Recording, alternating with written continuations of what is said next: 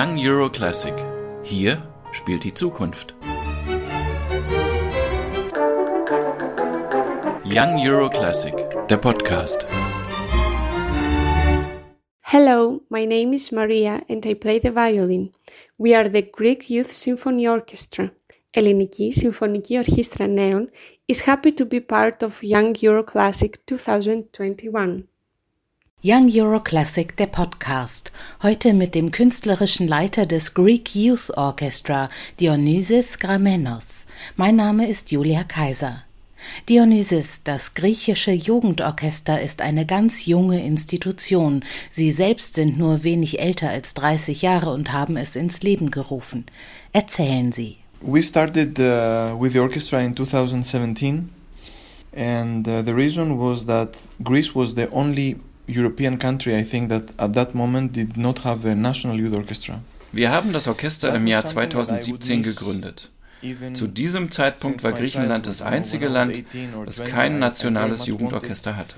Das war etwas, das ich schon in meiner eigenen Kindheit vermisst habe. Uh, Als ich 18 oder 19 war, wünschte ich mir sehr, in einem solchen Orchester zu spielen. Aber in meinem Land gab es das nicht.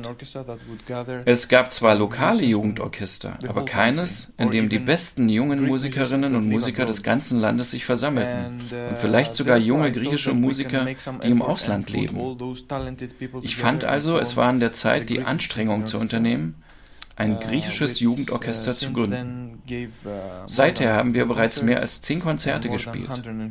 Mehr als 100 junge Leute haben schon vorgespielt und sind mit uns aufgetreten.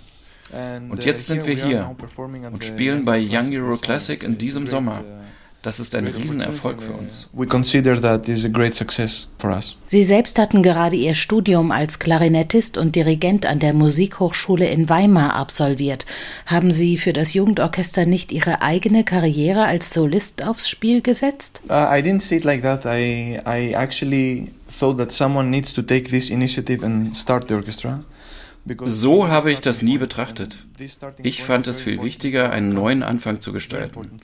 Es ist auch sehr wichtig für Griechenland, junge Talente aufzuspüren und zu sammeln. Die Altersgruppe ist 18 bis 30 Jahre. Die Musikerinnen und Musiker kommen aus allen griechischen Städten und etwa die Hälfte der Mitglieder studiert gerade im Ausland.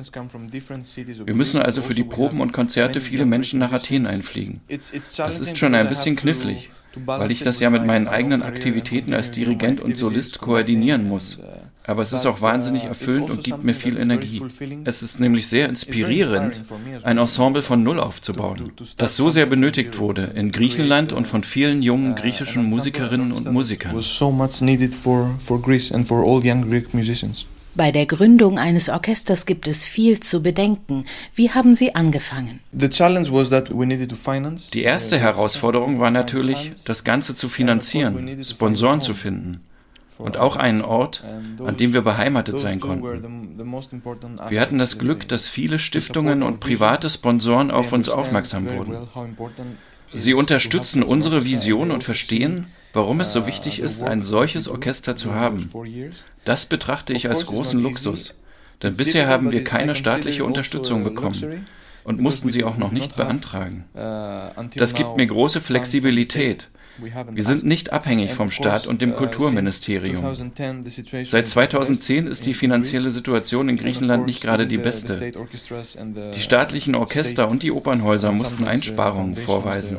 Kleinere Programme mit weniger Musikern und einem knapperen Budget. Es ist für alle schwierig geworden, Unterstützer zu gewinnen, die nicht nur Geld geben, sondern auch Visionen und Ziele begreifen.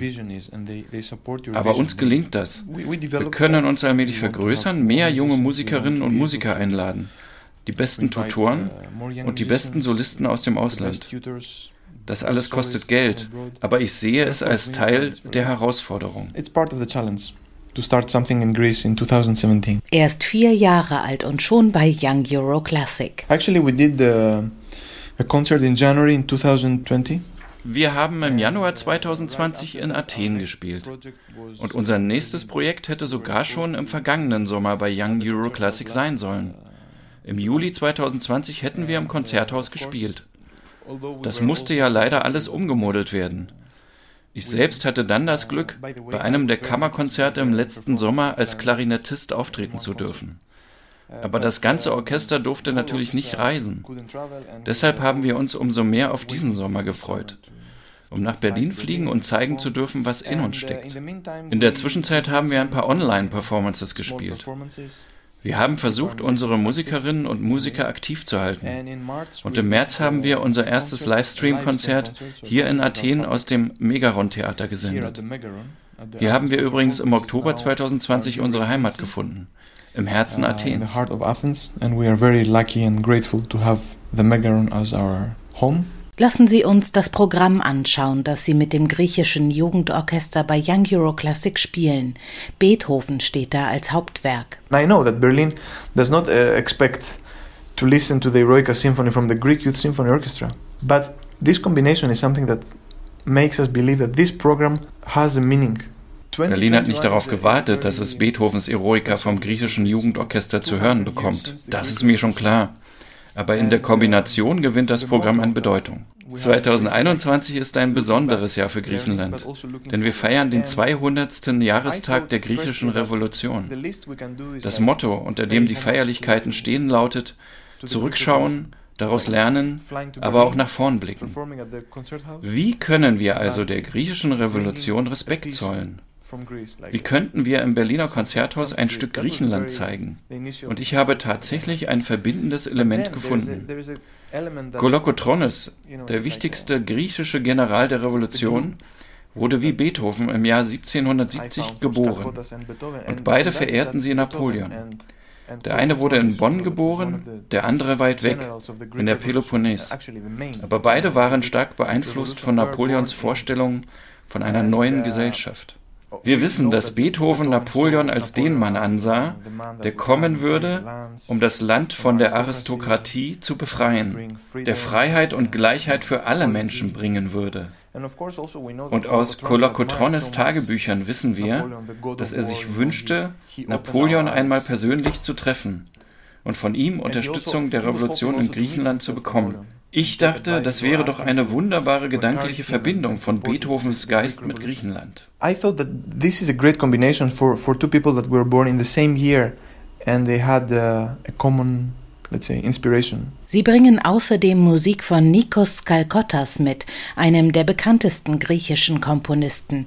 Er hat in den 1930er Jahren griechische Volksmusik erforscht, oder? Skalkottas was a, a very very important uh, figure for Greece.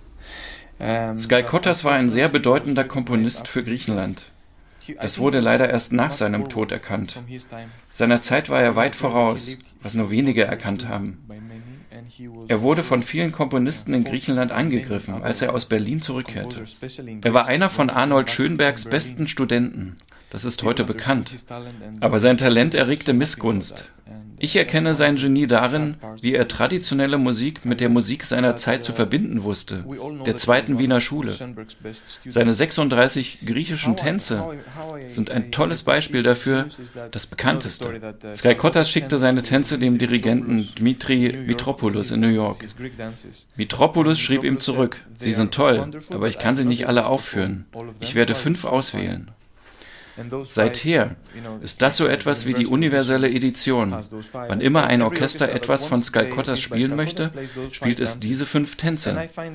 Das ist wirklich schade, denn es gibt noch 31 Tänze, die genauso großartig sind. Jeder der Tänze verwendet Musik aus einer ganz bestimmten Region Griechenlands aus einer Stadt oder auch einem Dorf und zeigt deren ganz besonderen Charakter, deren Identität. Wenn Sie sich die Noten anschauen, dann sehen Sie, dass er Avantgarde-Musik geschrieben hat, aber ganz im typischen Stil der Tradition. Hat Skalkottas Feldforschung betrieben, also die Melodien wirklich der Bevölkerung abgelauscht? The other great thing about those Greek dances is that some of them are his own imagination. Some of them are dances and themes from, let's say, traditional songs. Manche dieser Tänze hat er frei erfunden. Bei einigen hat er die Musik aufgeschrieben, die dort wirklich gespielt wird. Aber für einige Gegenden hat er Tänze geschrieben, indem er sich vorgestellt hat, wie Musik von dort klingen könnte. Diese 36 Tänze sind eine fantastische Musiksammlung, denn sie vermitteln den Geschmack von Griechenland in unterschiedlichen Nuancen. At that time Greece, let's say, if you see what happened to the rest of Europe das ist auch deshalb so besonders, weil Griechenland eigentlich nie eine musikalische Entwicklung genommen hat wie der Rest Europas. Es gab keine Barockepoche, Renaissance oder Klassik. Bis 1821 stand Griechenland unter der Herrschaft des Osmanischen Reiches. Anders war das auf den sieben ionischen Inseln, die unabhängig von Griechenland waren.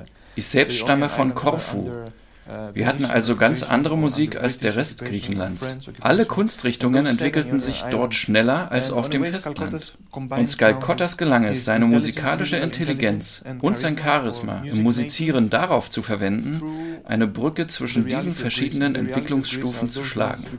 Denn was die Leute als Musik verstanden, waren im Grunde diese Art Tänze. Und Skalkottas machte sie zu Orchesterwerken, er machte sie symphonisch. Das gehört zu seinem Genie. This is a great example of, of. Sie haben schon andere Musik von Skalkottas wiederentdeckt und dirigiert. Jetzt bringen Sie fünf andere Tänze als die berühmten fünf, die oft gespielt werden. Sie haben sie selbst aus seinen Handschriften herausgeschrieben, oder? I found the manuscripts of his pieces. And I was very lucky die wichtigste musikalische Handschriftensammlung in Griechenland. Wir mussten Note für Note transkribieren und digitalisieren. Das war sehr interessant, denn an sehr vielen Stellen musste man entscheiden, ist das ein Tintenklecks? Soll das ein A sein? Ein A ist? Oder ein Ass? Ich habe ewig gebraucht, um das am Klavier herauszufinden. Seine Sprache ist sehr besonders, denn er benutzt ganz eigentümliche Harmonien. Obwohl er traditionell schrieb, hatte er hier und da etwas eingefügt, das nach Avantgarde klingt. Das musste ich wirklich Note für Note entscheiden. Und dadurch habe ich einen sehr viel tieferen Einblick gewonnen, als wenn ich einfach die Partitur bekommen hätte. Traditionell schreiben und gleichzeitig eine neue harmonische Sprache in derselben Musik verankern. Das ist etwas, das kein anderer getan hat. Deshalb musste er unbedingt auf unser Programm. Und in Berlin muss Galkottas sowieso aus vielerlei Gründen erklingen. Er hat in Berlin gelebt und hier komponiert. Die Tänze, die wir ausgewählt haben, schließen den Kreis zu Beethoven und dem Freiheitsgedanken. Sie waren sehr wichtig für die griechische Revolution. Da ist der peloponnesische Küstentanz. Auf den Inseln der Peloponnes hat die Revolution ihren Anfang genommen. Für mich ist das programmatische Musik. Wir sind gespannt, ob wir im Konzert des griechischen Jugendorchesters Beethovensche Freiheit und das Aroma Griechenlands entdecken. Vielen Dank Dionysis Gramenos, dem künstlerischen Leiter des Greek Youth Orchestra. Young Euro Classic, der Podcast.